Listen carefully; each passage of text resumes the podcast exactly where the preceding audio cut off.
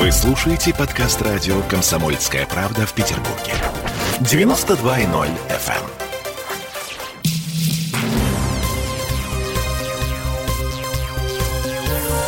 Темы дня.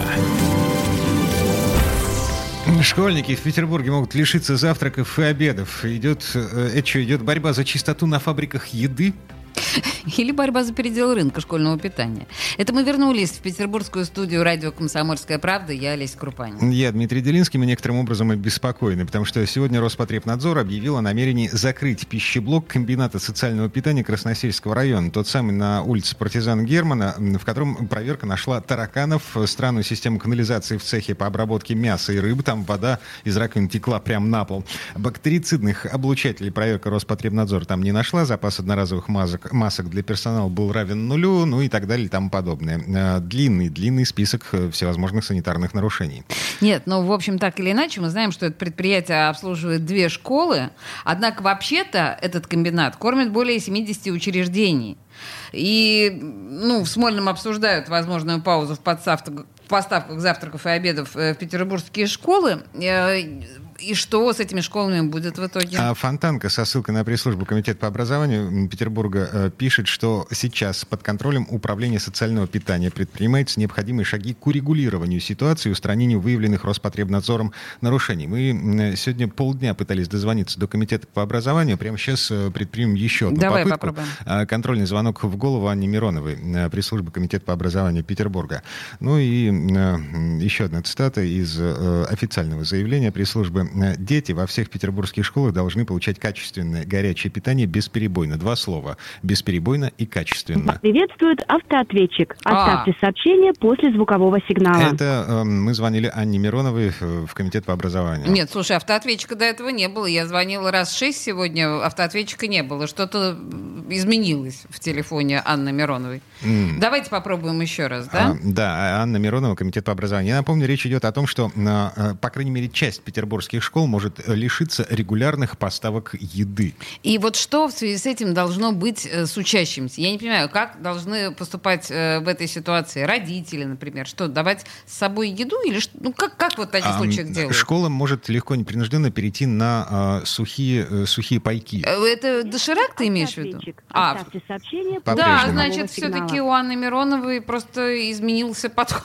подход к собственному телефону. А не просто не брать трубку, да? Или, или мы звоним куда-то не туда. Да не-не-не, ну туда, телефон там тот же. Так, ладно, давайте посмотрим на эту проблему со стороны родителей, да? Угу. Да, мы звоним на самом деле сейчас э, председателю родительского комитета Петербурга Михаилу Богданову. Да, набираем. Подожди, ты сказал еще раз. Сухие вот, пайки. Сухие пайки. Ты имеешь в виду доширак или что? Или как это должно выглядеть а, для, для школьников? А, я, я не знаю. Вареные яйца, в конце концов. Кусок, ну. кусок хлеба с вареным яйцом. А, Михаил Богданов у нас на связи. Э, привет, да, Миш. добрый день. Здравствуйте.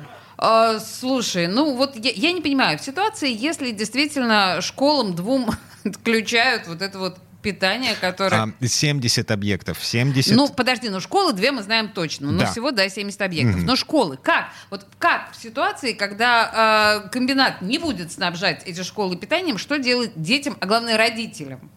Вот как поступают родители в этой ситуации?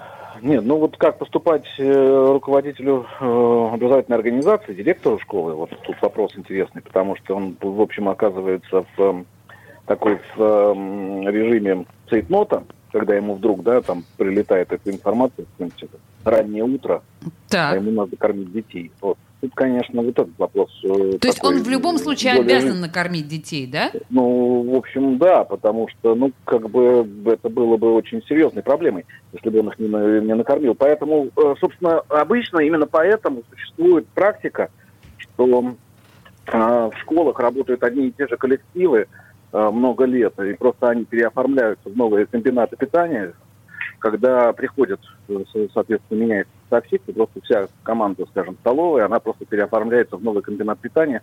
Ну и вот за счет этого э, такого устоявшегося коллектива получается что-то там выкрутить, когда возникают вот эти вот э, форс-мажорные обстоятельства. Да, то есть там, какой-то запас. Да, но смотрите, вот, вот эти две школы, о которых идет речь, гарантированно в Пушкинском районе, которые лишаются э, завтраков и обедов в связи с закрытием комбината социального питания, в них э, нет возможности готовить что-то самостоятельно. То есть туда вод, ну, значит, еду привозили. Администрация района, видимо, будет в срочном порядке перебрасывать ресурсы из других, из соседних школ, ну, в смысле, подключать, соответственно, комбинат питания, который не остановлен, и подключать к обслуживанию э, вот этих двух школ. А как же конкурсные думаю, процедуры, там... контракты, ой, вот это нет, все? Ну, будет, ну, нет, ну здесь будет, я думаю, что какой-то э, именно режим, режим форс-мажора, то есть это, я, я думаю, что как-то это регулируется с точки зрения нормативной. Ну, вот. Но я, честно говоря, не исследовал этот вопрос, но э, практика такая существовала. У нас уже были остановки комбинатов питания. В принципе, когда отравления проходили, там, происходили,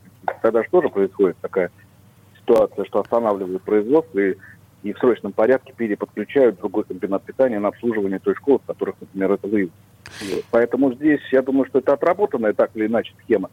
Слушайте, Но она я... в любом случае такая нервная, конечно. Я, я просто так закудахтала, когда Дима э, стал говорить о тендерах и конкурсах. Дима, на самом деле, в последние год или два вот о, о тендерах и конкурсах честных не идет вообще никакого разговора, потому что, ну, я сейчас не могу э, называть конкретные, э, да, вот эти вот наименования фирм, которые снабжают школы, ну, просто не, неудобно, по большому счету. Но они все проходят без тендеров и конкурсов. Так, так что... погодите. А, петербургскую систему обеспечения школьников питанием вообще вообще-то э, наши депутаты из ЗАГСа называли образцово-показательной и э, говорили о том, что на нее с завистью смотрят в других регионах. О, да. А я могу так. объяснить, почему это было. Это было несколько лет назад, э, когда существовал так называемый квалифотбор, то есть это квалификационные отборы и конкурсную документацию у нас в единственном регионе из всех вообще в стране в, были вносились требования к поставщику. Угу. Вот. А потом в силу требований э, значит, Генеральной прокуратуры эти, э, вот эти вот э, пункты из договоров были убраны, потому что они как бы типа нарушают правила игры по 44-му федеральному закону.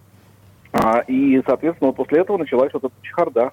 Вот, вот видишь, поэтому, оказывается, есть разумное да, объяснение. есть проблема такая. Mm-hmm, то есть э, виноват не Петр Первый, который притащил нас сюда, вот, а Генеральная прокуратура и федеральное законодательство. То есть э, москвичи ну, нам подгадили. Да, нас заставили, ну да, Питер заставили работать по федеральному, по федеральному законодательству, и, соответственно, э, это вот повлекло за собой те же проблемы, с которыми сталкиваются все регионы страны. Mm-hmm.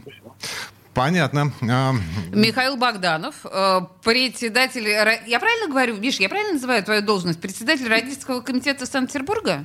Ну, Ассоциация Санкт-Петербургский городской родительский комитет, да. Вот, вот, вот это именно так. Да, спасибо большое. Михаил, спасибо, хорошего Пожалуйста. вечера. Ага. Э, с замиранием сердца следим за завтрашним днем, за тем, что будет происходить как минимум в двух школах э, в Красносельском районе, где, э, по идее, по требованию Роспотребнадзора, завтра не должно быть ни завтраков, ни обедов. Бедные родители в этой ситуации, Дима. Ну вот представь себе, как они собирают детей в школу. Просто даже, ну это ужас какой-то. Сам себя представь в этой ситуации. У тебя ребенок скоро пойдет. Через два года. Я надеюсь, к тому времени времени мы все-таки поборем федеральное законодательство. Да, или оно нас. Темы дня.